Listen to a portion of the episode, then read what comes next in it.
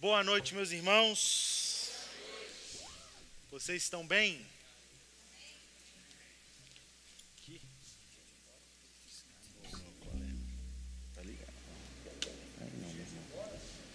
No dia de ir embora tem que ensinar. Dois anos não aprendeu, não aprende mais não. No dia de ir embora, vocês me dão um novo? Irmãos, boa noite. Que privilégio nós cantarmos louvores tão maravilhosos ao Senhor, numa noite tão especial. É, confesso que hoje eu estou com frio na barriga. É, é meu último sermão como pastor auxiliar aqui dessa igreja. Então hoje é diferente. É igual a primeira vez, né? A última é igual a primeira. Então estou com um friozinho na barriga. Mas eu queria conversar com os irmãos hoje sobre o tema sintomas da frieza espiritual. E para isso eu queria te convidar a abrir a sua Bíblia no livro de Malaquias, no capítulo 3.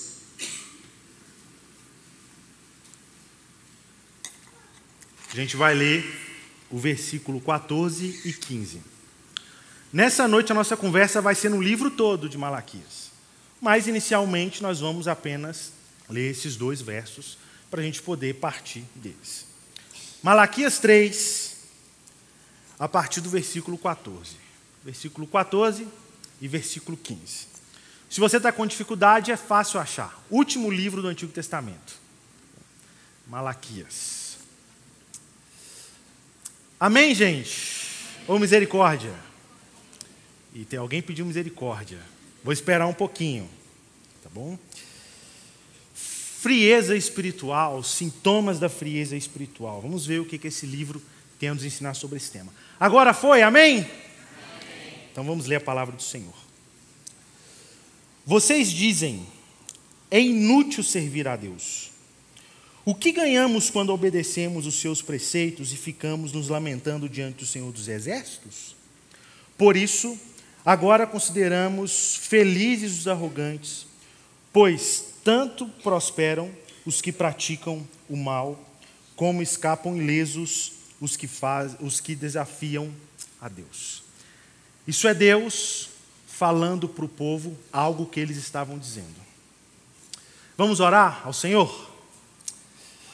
Senhor, mais uma vez nós te louvamos, nós te agradecemos por esse culto, e mais uma vez nós pedimos que o Senhor fale conosco por meio da Sua palavra que ela encontre lugar nos nossos corações, que o Senhor nos livre, nossa caminhada cristã, na nossa caminhada com Cristo, de viver uma frieza espiritual. É a oração que nós fazemos, em nome de Jesus. Amém. O povo hebreu de Malaquias é um povo em crise. E o texto que nós lemos reflete muito bem um pouco dessa crise. Porque eles tinham uma conversa entre eles. A conversa entre eles era: bem-aventurados os que praticam o mal, bem-aventurados os arrogantes. Por quê? Estes prosperam. E nós que servimos ao Senhor, que mantemos fiéis aos mandamentos do Senhor, que não somos idólatras, vamos a Deus cultuar no seu templo, nós não prosperamos. Muito pelo contrário vivemos um dos piores tempos da nossa história. É um povo em crise. Porém, a gente vai ver, no decorrer da caminhada, que o questionamento deles não fazia muito sentido. Não sei se você já teve a experiência de sair com um lazer, para um tempo de lazer com um amigo. Enquanto vocês estão ali aproveitando, seja uma piscina, ou seja ali lanchando juntos, esse amigo recebe um telefonema com uma notícia. Uma notícia de algo sério que ele precisa ali resolver. E aí, quando o seu amigo desliga e volta para conversar com você, ele está ali, mas ao mesmo tempo ele não está. Já teve essa experiência? Porque ele está preocupado com outras coisas. Era mais ou menos isso que o povo judeu estava vivendo durante o período em que esse livro foi escrito, durante o período em que o profeta Malaquias profetizou.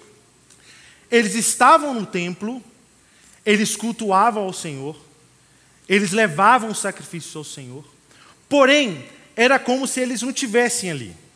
Tava, mas não tava. E a gente vai entender um pouco. É, você vai ver que o discurso de Malaquias é um discurso muito duro. A gente vai ver alguns versos. É, por quê? Porque eles estavam passando um período de extrema frieza espiritual. Só que você precisa saber de algo. Todo mundo que chega no estado de frieza espiritual não chega do nada. Isso não vem da noite para o dia.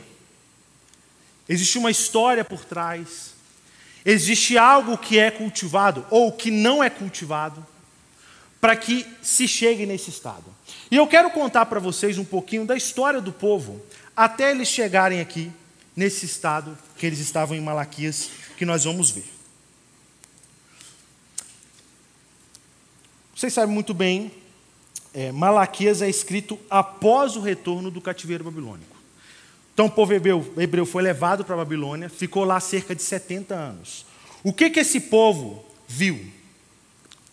Primeira coisa que eles viram, o cerco babilônico.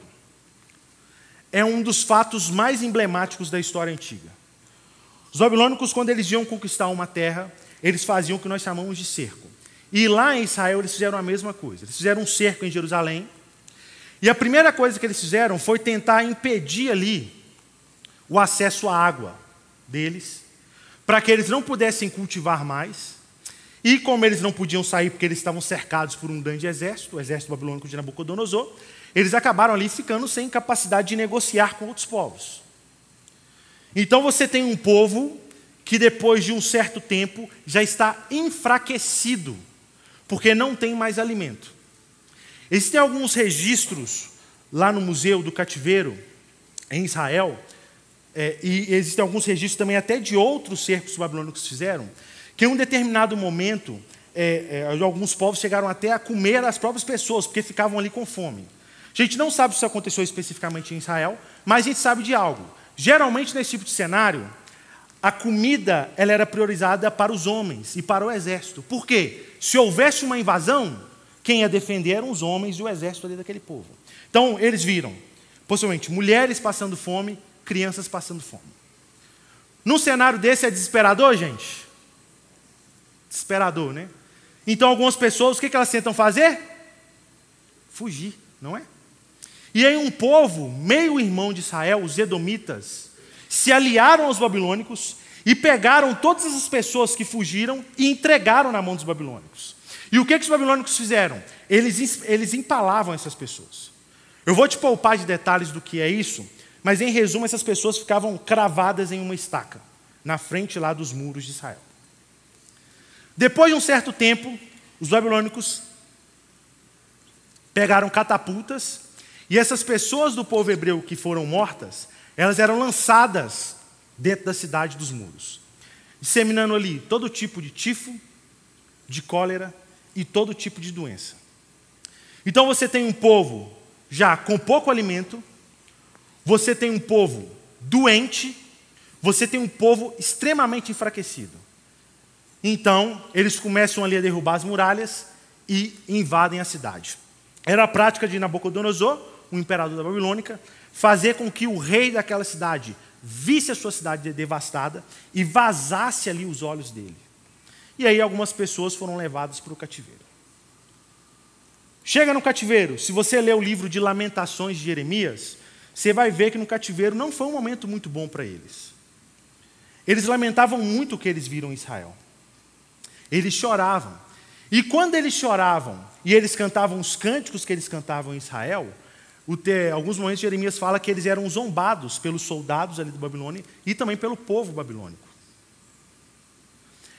Depois de um tempo no cativeiro, esse povo retorna, liderado, liderado por dois homens, Esdras e Neemias, que você encontra aí na sua Bíblia. Esdras auxilia ali na reconstrução é, da, da cidade, como do Neemias da reconstrução dos muros, e Esdras, como escriba, ajuda ali tanto na reconstrução do templo, quanto também no povo recuperar os preceitos da lei. Então, quando o povo chega aqui, alguns deles ainda estão na Babilônia cativo, muitos já estavam ali em Jerusalém, porém, aquele glamour que eles tinham no passado eles já não tinham mais. O templo de Salomão não era mais como o templo antigo. Não tinha mais, não era mais aquela beleza. Eles estavam tristes, porque esse imaginário era presente na, na mente deles. E eles não viam um tempo de paz politicamente falando, porque eles estavam cercados de muitos povos inimigos. Então eles não viam um período de paz e de prosperidade.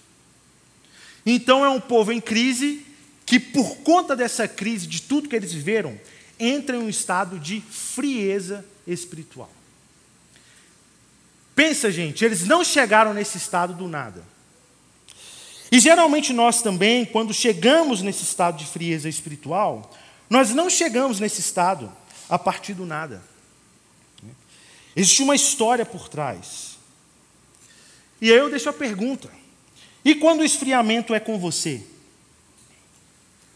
Às vezes você passa por um período de frieza espiritual por conta de uma situação difícil que você viu na sua vida, de enfermidade própria ou de enfermidade na família. Talvez por uma sequência de frustrações que você viveu. E você vai esfriando espiritualmente. Gente, tenta se colocar no lugar do povo. Qual era o local onde eles cultuavam a Deus? No templo, não é? Quando eles foram invadidos pela Babilônia, o templo foi destruído. Foi tudo destruído, tudo devastado. Logo, todo o período que eles ficaram na Babilônia, o que, que eles não faziam? Eles não cultuavam a Deus. Imagina só se você fosse impedido de cultuar a Deus durante média de 70 anos. Será que isso não geraria uma espécie de esfriamento espiritual em você? Pandemia, que nós vemos recentemente, fechamos as igrejas. Será que nesse período em que você não pôde cultuar também, você passou por um período de esfriamento espiritual? Talvez você caiu na, na, nessa experiência de um esfriamento espiritual porque você ligou o piloto automático. Talvez você é só um evangélico por tradição. Geralmente se aplicava muito essa palavra aos católicos, não é? Um católico por tradição, porque a família é católica, eu sou católico. Mas às vezes nem pratica tanto. Mas como nós estamos falando no Brasil de uma quinta, sexta, quarta geração de evangélicos, nós já vemos esse fenômeno no nosso meio também. Aquele evangélico que é um evangélico por tradição. Ele é porque ele recebeu isso da sua família. E ele vive a sua vida cristã num piloto automático eu tenho um culto no domingo, então eu preciso ir. Uma vez na semana eu preciso marcar minha presença. Eu preciso fazer uma contribuição. Eu preciso conviver com outras pessoas. Puramente por um piloto automático. Se eu observar que esse livro de Malaquias, ele vai mostrando essa situação do povo,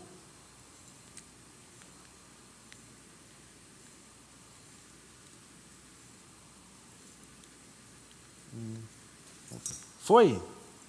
Isso. Era uma época de esfriamento do povo em relação a Deus. Então, olha só. A gente vai ler o livro agora. E deixe sua Bíblia aberta que a gente vai ler muito. Você vai ver que a leitura que a gente vai fazer, ela segue essa estrutura. Deus faz uma declaração sobre o povo. Deus fala: olha, vocês estão fazendo isso. Aí o povo questiona: como que a gente está fazendo isso? E Deus responde evidenciando o que, que ele tinha falado lá na frente. Vocês fazem isso quando vocês. Vocês estão fazendo isso quando vocês cometem isso. Você vai ver essa estrutura. O livro de Malaquias ele é diferente de todos os profetas menores, porque ele é dito, ele é descrito como um diálogo entre o povo e Deus. Vocês vão perceber isso. E ele são várias perguntas. Então, olha só os questionamentos do povo. Primeira coisa que o povo pergunta: se Deus ama realmente eles.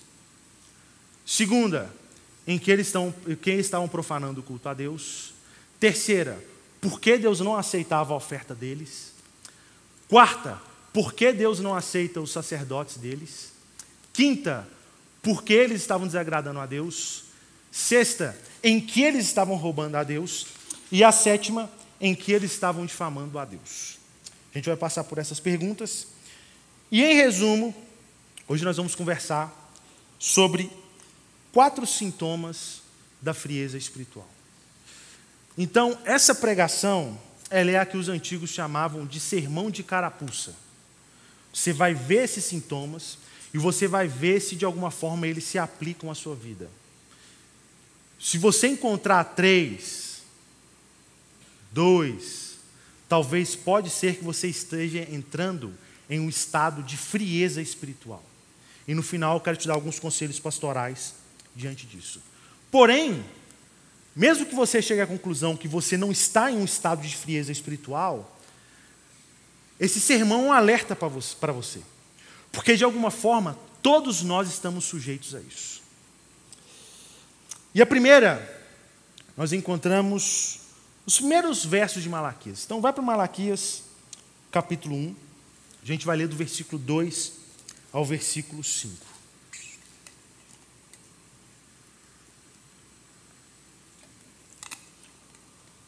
Olha só o que Deus declara. Eu sempre os amei, diz o Senhor. Agora o povo vai questionar Deus. Mas vocês perguntam: de que maneira nos amastes? Deus responde agora: Não era Esaú o irmão de Jacó? Declara o Senhor. Todavia eu amei Jacó, mas rejeitei Esaú. Transformei as suas montanhas em terras devastadas, e as terras de sua herança em morada de chacais do deserto. Embora Edom afirme, lembra de Edom? Os edomitas que pegaram o povo e entregaram para os babilônicos? Esse povo aqui que veio de Esaú. Embora Edom afirme, fomos esmagados, mas reconstruiremos as ruínas, assim diz o Senhor dos Exércitos. Podem construir, mas eu demolirei. Eles serão chamados terra perversa, povo contra quem o Senhor está irado para sempre. Vocês verão isso com seus próprios olhos e exclamarão: Grande é o Senhor, até mesmo além das fronteiras de Israel. O povo estava numa situação tão difícil, comparada a outros tempos que eles tinham vivido, que eles começaram a questionar se Deus de fato os amava. E é muito comum, sobretudo, é, quem está entrando no estado de felicidade espiritual por conta de situações difíceis da vida, problemas, comece a fazer essa pergunta também. Comece a duvidar que Deus o ama. E o povo estava com essa dúvida, a ponto de perguntar: você fala que o Senhor nos ama, mas como o Senhor tem nos amado? Olha o que nós passamos. Olha o trauma que o nosso povo tem, o que nós vimos lá no cerco babilônico. Olha o que nós passamos de humilhação durante todo esse cativeiro. E agora nós voltamos, o Senhor não faz nada a nosso favor. Está tudo dando errado, a gente reconstruiu um templo aqui, mas não está legal, não está como a gente queria. Reconstruímos muros, mas não é como era antes. Como que o Senhor tem nos amado?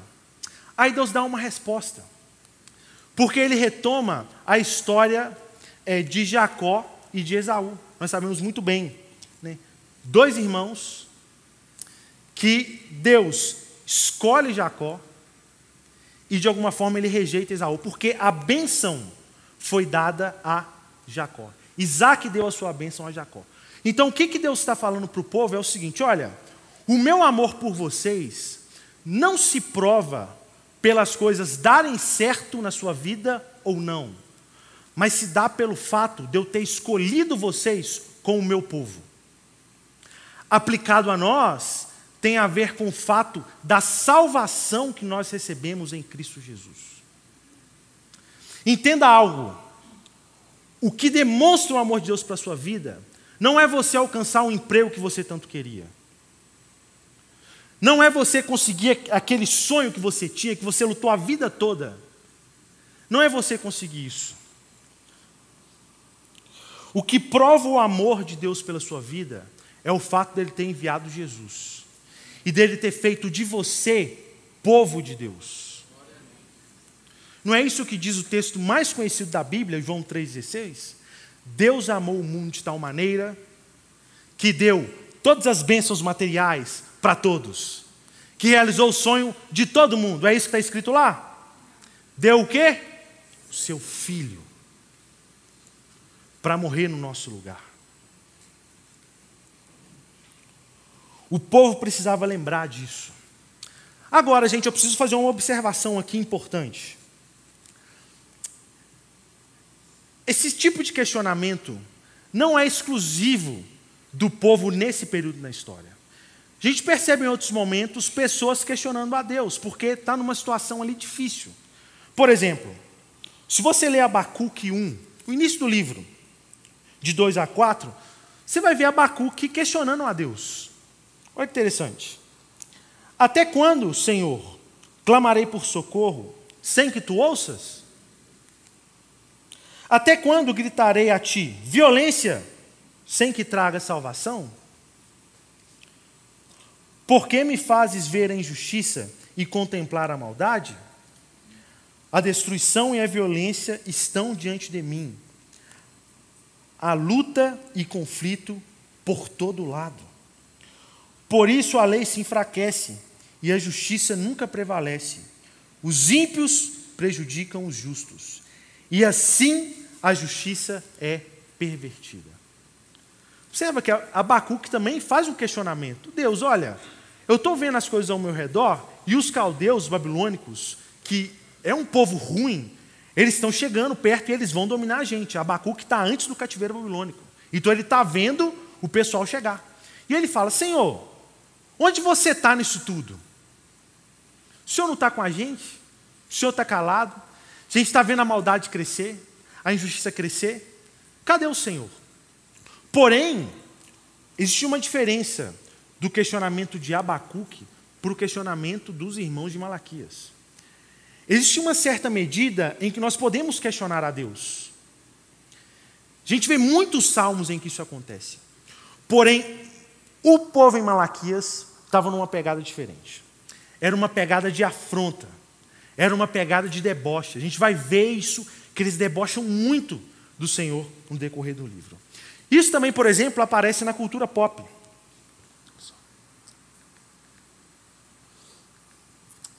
Se você vê, tem um rapper que chama César MC, ele é cristão, e ele escreveu uma música que fala um pouco sobre isso.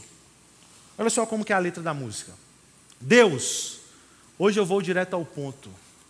Se tu me permite, eu tô ligado, se tu me permite.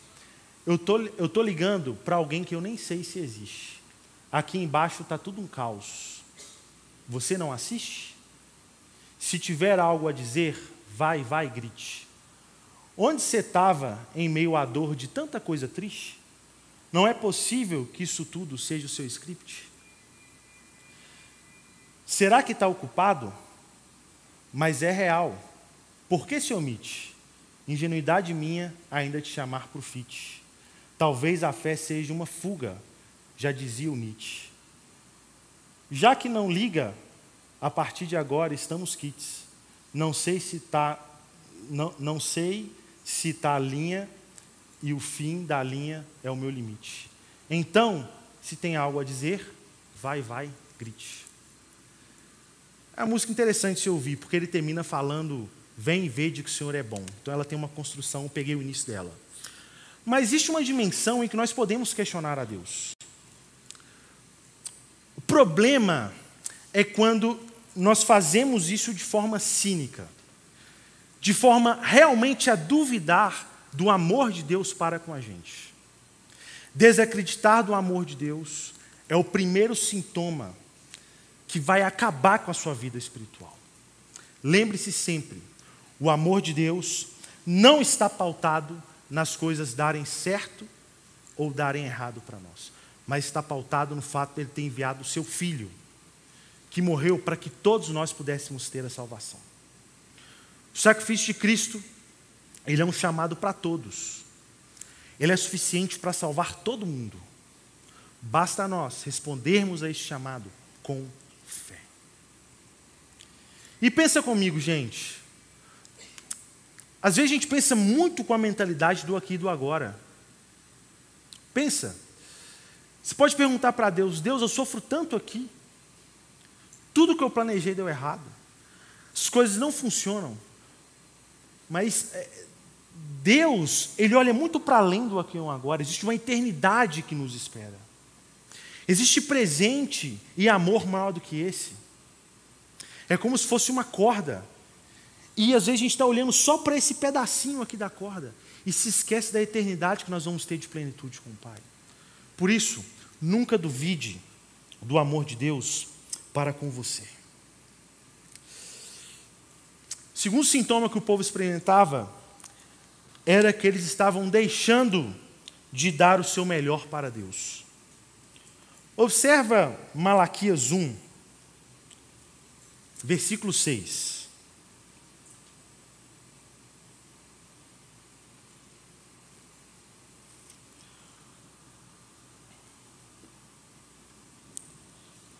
Olha o que o texto diz. O filho honra seu pai, e o servo o seu senhor. Se eu sou o pai, onde está a honra que me é devida? Se eu sou o senhor, onde está o temor que me devem? Pergunta o Senhor dos Exércitos a vocês, sacerdotes. São vocês que desprezam o meu nome. Primeira coisa que a gente precisa considerar aqui. Agora, grande parte do livro de Malaquias se volta para os sacerdotes. E a gente pode cometer o erro de, na hora de fazer uma aplicação, dizer que sacerdote aqui seria uma aplicação para nós hoje ao pastor, aos líderes religiosos. Porém, na fé protestante evangélica, nós acreditamos que todos nós somos sacerdotes. É a doutrina que nós chamamos de doutrina é, do sacerdócio universal dos santos. Todo cristão é um sacerdote, porque agora todos nós podemos chegar diante de Deus. Não precisamos mais de nenhum mediador humano como eram os sacerdotes lá no passado. Nosso único mediador é Jesus, ele fez reino e sacerdotes para si. Então agora nós somos sacerdotes. Então, quando o texto fala aqui dos sacerdotes, ele está falando da gente, de nós que estamos prestando culto a Deus. E aí ele faz uma, ele usa uma metáfora, né? Metáfora do pai e do filho e do servo do Senhor. Ele olha para o meio do povo e fala: olha, o pai, o filho honra o pai, o servo trabalha direito para o seu senhor, mas para mim vocês estão fazendo de qualquer jeito. Como que pode isso? Você vai ver que eles estavam cometendo duas coisas aqui, os sacerdotes. Primeiro, eles estavam levando para os altares, para o sacrifício, animais fora dos padrões que eram exigidos na lei. E eles estavam rindo com desprezo da mesa do Senhor. Eu quero ler para você e mostrar isso. Vamos ler? Avança um pouquinho. Versículo 6, segunda parte dele. Deus acusa. Aí agora eles vão, eles vão perguntar. Mas vocês perguntam: de que maneira temos desprezado o teu nome? Trazendo comida impura ao meu altar, disse Deus. E mesmo assim ainda perguntam: de que maneira te desonramos? Ao dizerem que a mesa do Senhor é desprezível na hora de trazerem animais cegos para sacrificar, vocês não veem mal algum. Na hora de trazerem animais aleijados e doentes como oferta, também não veem mal algum. Tentem oferecê-lo de presente ao governador. Será que ele se agradará de vocês? Será que ele os atenderá? Pergunta o Senhor dos Exércitos. Versículo 10. Ah, se um de vocês fechasse as portas do templo, assim ao menos não acenderiam o fogo do meu altar inutilmente. Não tenho prazer em vocês, diz o Senhor dos Exércitos, e não aceitarei as suas ofertas, pois do Oriente ao Ocidente, grande é o meu nome entre as nações. Em toda parte, incenso é queimado e ofertas puras são trazidas em meu nome, porque grande é o meu nome entre as nações, diz o Senhor dos Exércitos. Versículo 12. Mas vocês o profanam ao dizerem que a mesa do Senhor é imunda e que a sua comida é desprezível. E ainda dizem: que canseira! E riem com desprezo, diz o Senhor dos Exércitos. Observe o que o povo estava fazendo. Se você lê o texto de Ezequiel, você vai ver que o que ele chama de mesa do Senhor não é o que aparece no Novo Testamento, não é a ceia, mas é o altar. Mesa do Senhor é o altar. Eles estavam levando o animal de qualquer jeito. A gente sabe que no Antigo Testamento, nas leis cerimoniais, eles tinham ali toda uma regra para seguir com os animais. Não podia ter mancha, não podia ser doente. Eles tinham que pegar realmente o melhor que eles tinham e levar para lá. Eles estavam levando qualquer coisa. E não só isso. Quando levavam, eles zombavam. Que canseira esse negócio, hein? Esse negócio de ir no templo, esse negócio de ficar levando sacrifício, que coisa chata. Gente, quando você começa a parar de dar o melhor para Deus, começa a levar as coisas do Senhor de qualquer jeito, isso é um sintoma de frieza espiritual. A gente vem na igreja todo domingo, né? Isso vira parte da nossa vida, né? A gente tem um pequeno grupo durante a semana. A pergunta diante disso é: como você leva essas coisas? É de qualquer jeito? É só como mais uma coisa na sua vida? Ou você ainda faz como no início da sua conversão, sabe? Que você fazia aquilo de coração, alegre, feliz, fazia o seu melhor. Ou você já está no estágio do povo, qualquer coisa. Vamos fazer, vamos, tem, tem que ir lá fazer, então vamos fazer, já tem que fazer toda semana mesmo? E aí, quando surge uma coisa para fazer aqui, que canseira esse negócio. De novo, se eu pudesse ficar aqui vendo o um joguinho do Flamengo, oh!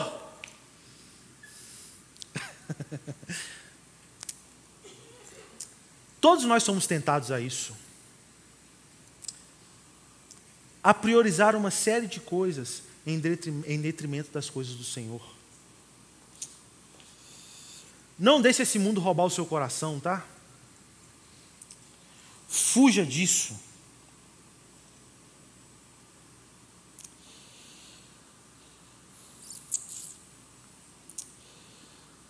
Há muitas pessoas hoje que já não suportam oferecer culto a Deus.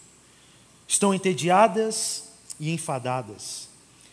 Infelizmente, existem muitos irmãos que chegaram a esse ponto. Já perderam o zelo pelas coisas de Deus, o temor, já perderam o primeiro amor. Cumprem sua rotina, mas o coração já não está mais no ministério envolvido com as coisas de Deus. Seu amor esfriou a paixão que lhes queimava no coração extinguiu-se. Mas Deus conhece os corações e diz que não aceita esse tipo de culto do seu povo. Cuidado, não leve as coisas do Senhor de qualquer jeito. Só que o povo fazia ainda mais, porque eles estavam agora, além de levar as coisas de Deus de qualquer jeito, eles estavam abandonando uma vida espiritual, uma vida pessoal e moral reta. Lembra que eles estavam questionando a Deus dos ímpios, dos que faziam a maldade, que estavam prosperando e eles não? Aí agora parece que nesse momento do livro, Deus mostra que, na verdade, eles estão nessa condição também. Eles estão vivendo como as nações inimigas, ímpias, que estavam ao redor. Malaquias 2, versículo 10. Olha o que o texto diz para nós. Não temos todos o mesmo Pai? Não fomos criados pelo mesmo Deus? Por que será, então, que quebramos a aliança dos nossos antepassados, sendo infiéis uns com os outros? Judá tem sido infiel. Uma, uma coisa repugnante foi cometida em Israel e em Jerusalém Judá desonrou o santuário que o Senhor ama.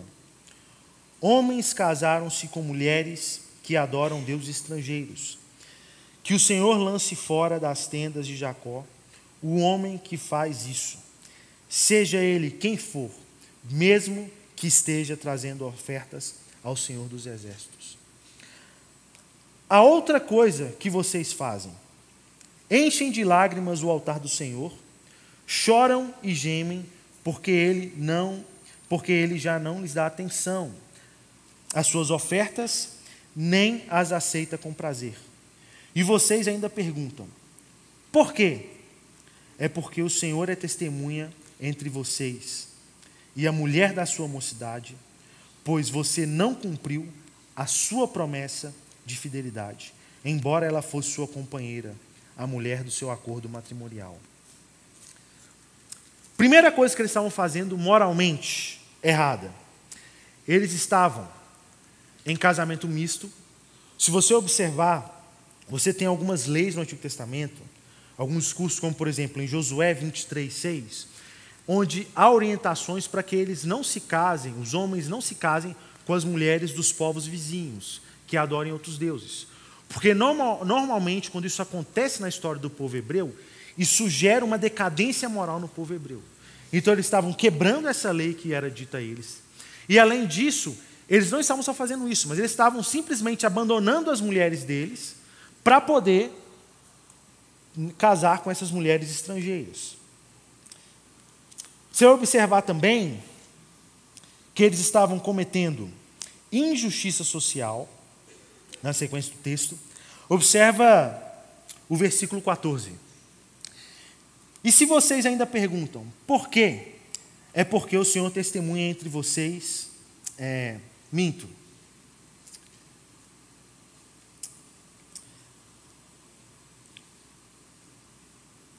Versículo, versículo 17.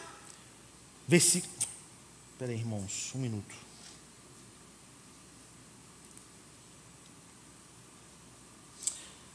Malaquias, Malaquias 3, versículo 5.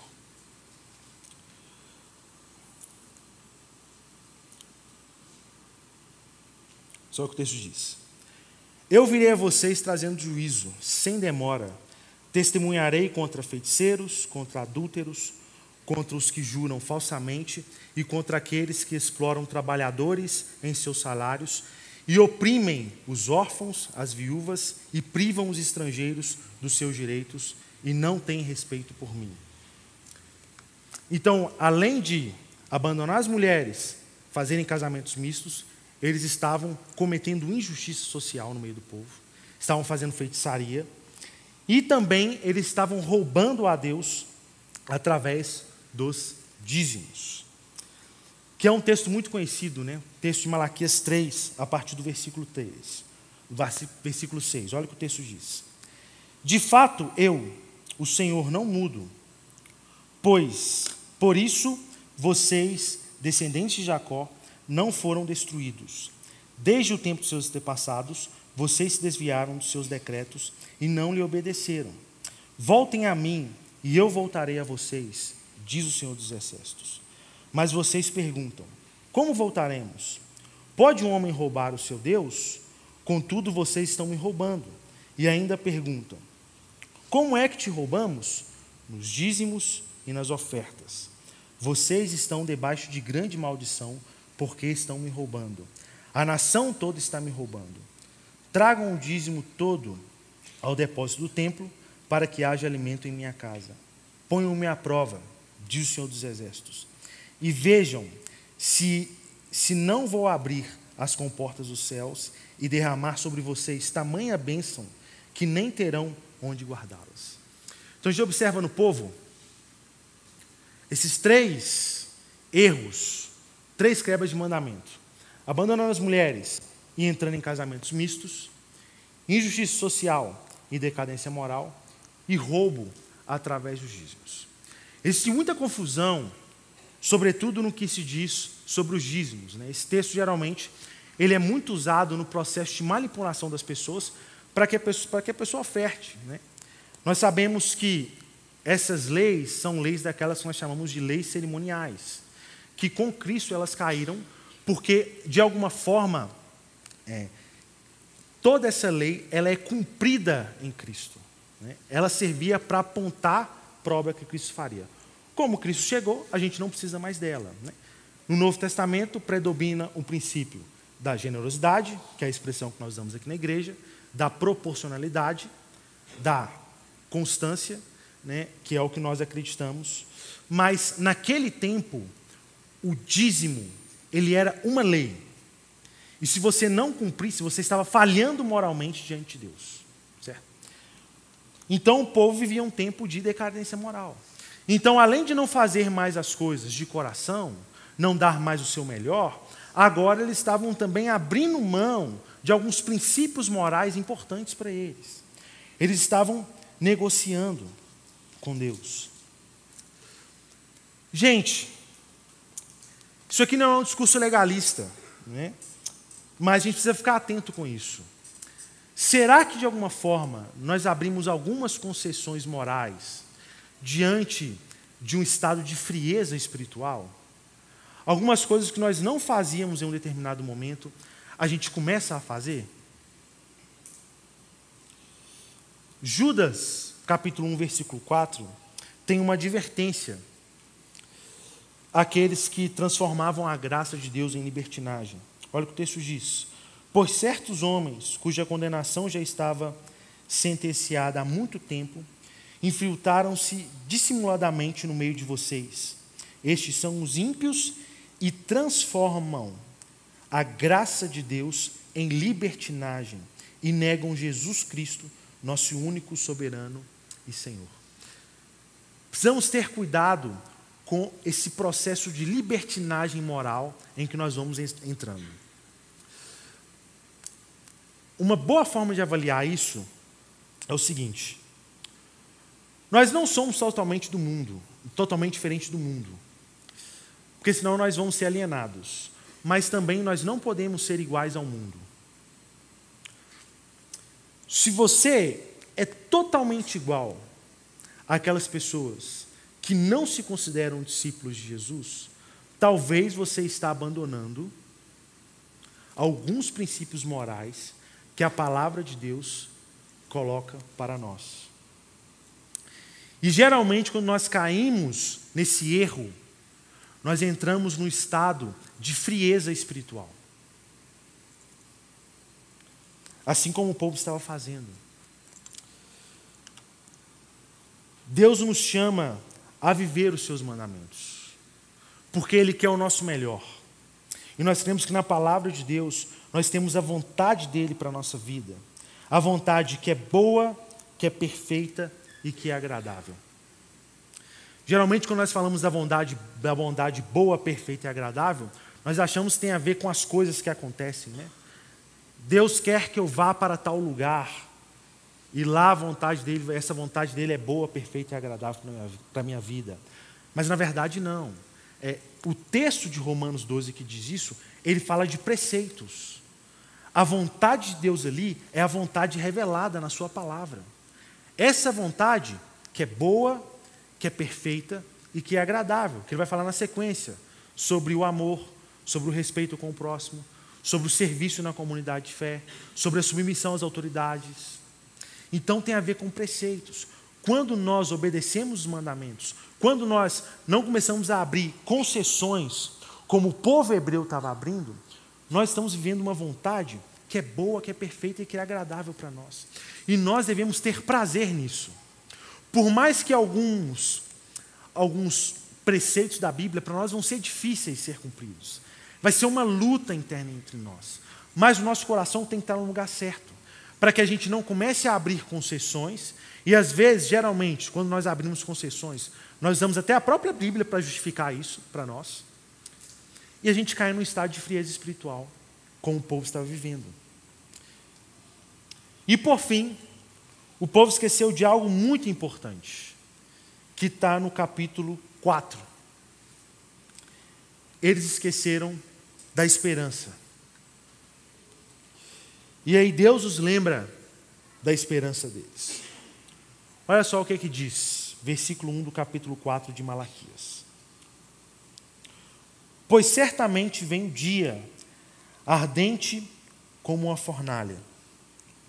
Todos os arrogantes e todos os malfeitores serão como palha, e aquele dia que está chegando ateará fogo neles, diz o Senhor dos Exércitos não sobrará raiz ou galho algum,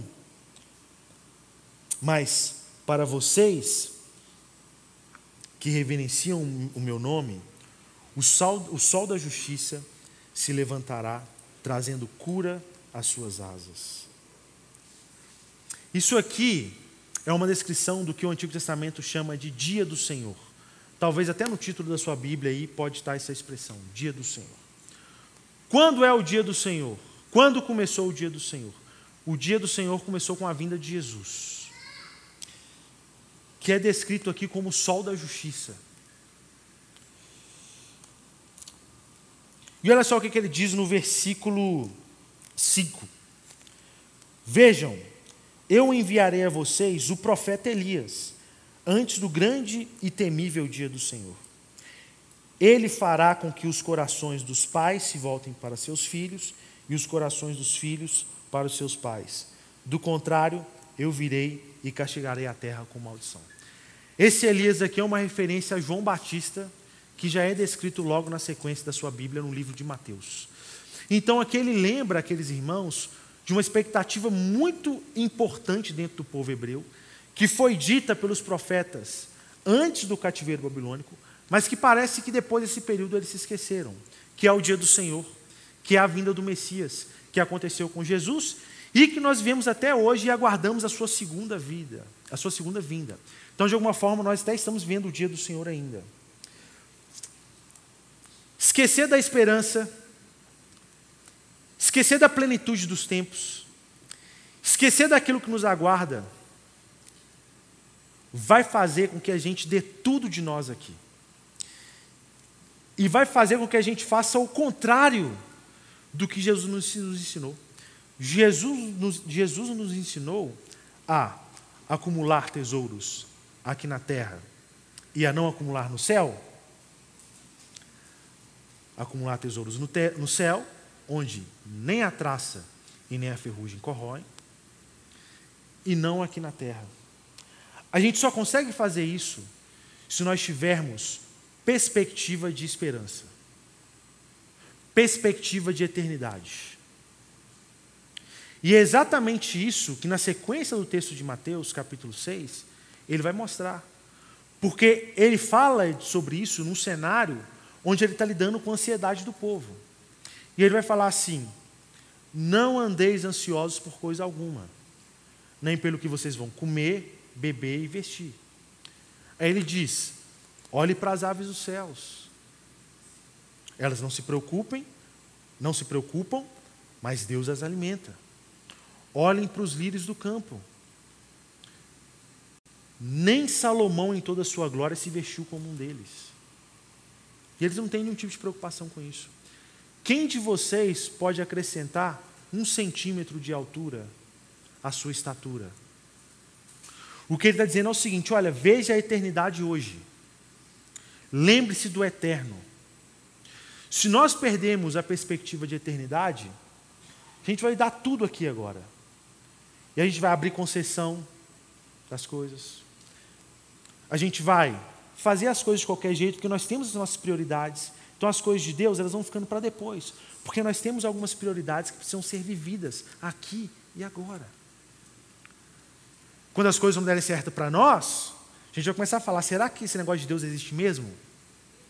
Será que isso não é uma piada?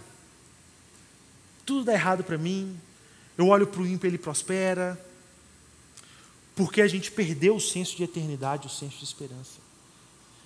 Então, se você não tem expectativa pela volta de Jesus, se você, não tem expectativa pela eternidade, você também corre um risco sério de cair em frieza espiritual. Porque isso vai gerar, isso vai de alguma forma gerar algo no seu dia a dia na forma em que você vê as coisas, na forma em que você lida com as coisas na sua vida. Por isso, não perca de vida a sua esperança, a nossa esperança. Não perca de vista a eternidade que nos aguarda, que é muito maior, gente, do que qualquer coisa que nós podemos viver aqui.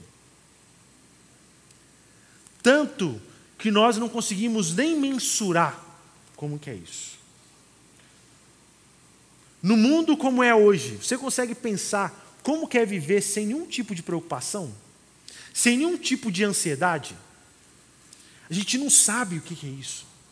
É um negócio que extrapola. A ponto da Bíblia até usar uma linguagem é, para poder tentar escrever, né, como ruas de ouro. Significa que vai ser ruas de ouro? Não necessariamente, mas é uma forma de escrever a beleza de como vão ser as coisas, a grandeza de como vai ser. Nós não conseguimos mensurar, então não esqueça da sua esperança, olhe para ela. Por isso, lembre-se que sua frieza espiritual é uma oportunidade da graça de Deus triunfar sobre você. Talvez você está olhando aqui agora e falando assim: Poxa, eu estou com todos esses sintomas, estou com três, estou com dois, o que, que eu vou fazer? Eu sou um lixo, não tem mais jeito para mim.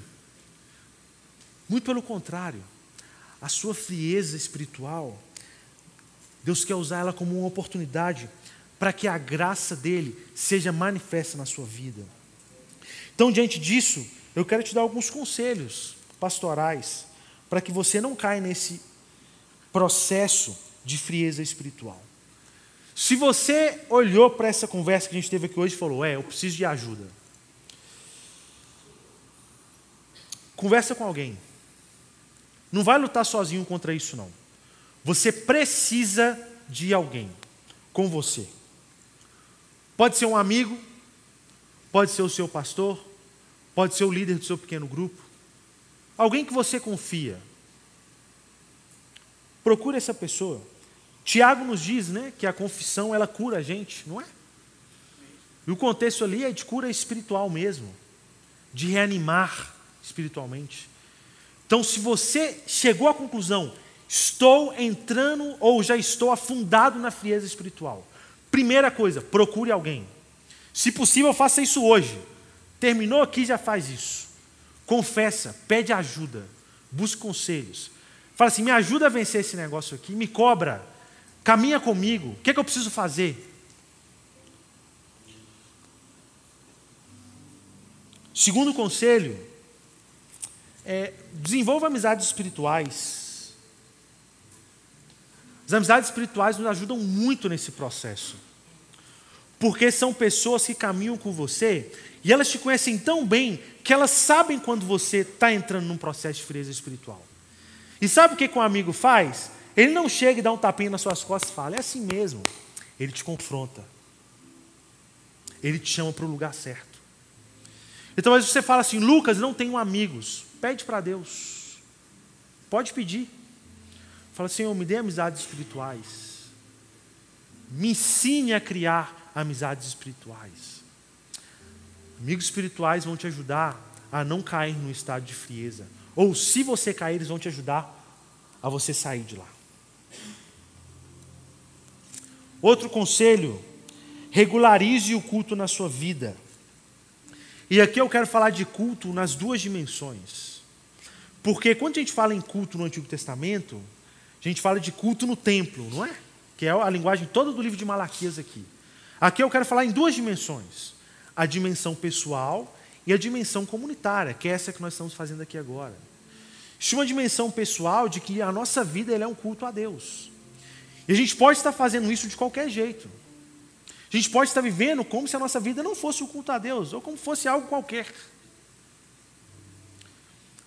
Tenta regularizar isso na sua vida. Como é o seu relacionamento com Deus no seu dia a dia?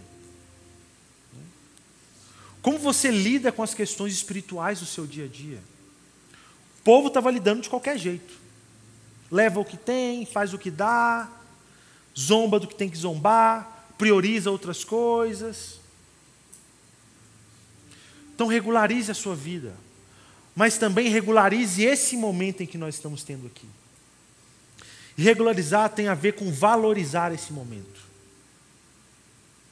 Lembra do discurso do povo? Que canseira. Esse negócio de mesa do Senhor de altar, que canseira desse negócio. Valorize esse momento. Aqui nós somos edificados. Aqui nós somos exortados. Aqui nós podemos conversar. Nós oramos uns pelos outros. Aqui nós somos educados na fé.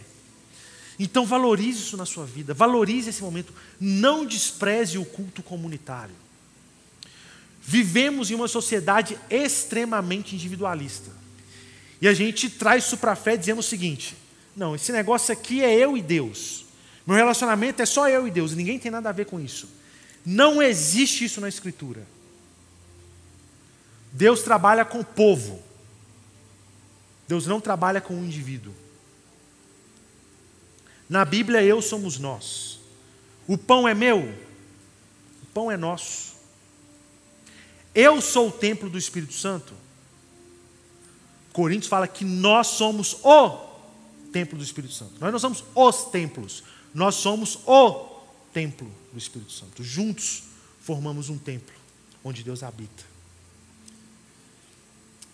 Então, queridos, valorize isso aqui, isso é muito importante. Não faça como o povo estava fazendo. Mantenha comunhão com a sua igreja. Dificilmente alguém que não tem comunhão com a sua igreja, alguém que só consome igreja, não está em estado de frieza espiritual. Dificilmente.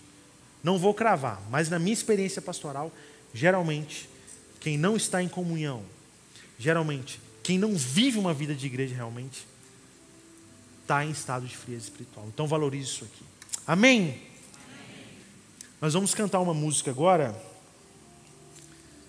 que nos chama para um local de intimidade. Um local. Oi? Ah, não vai, mas não. Então nós vamos, nós vamos orar então. Fique em pé. Oi?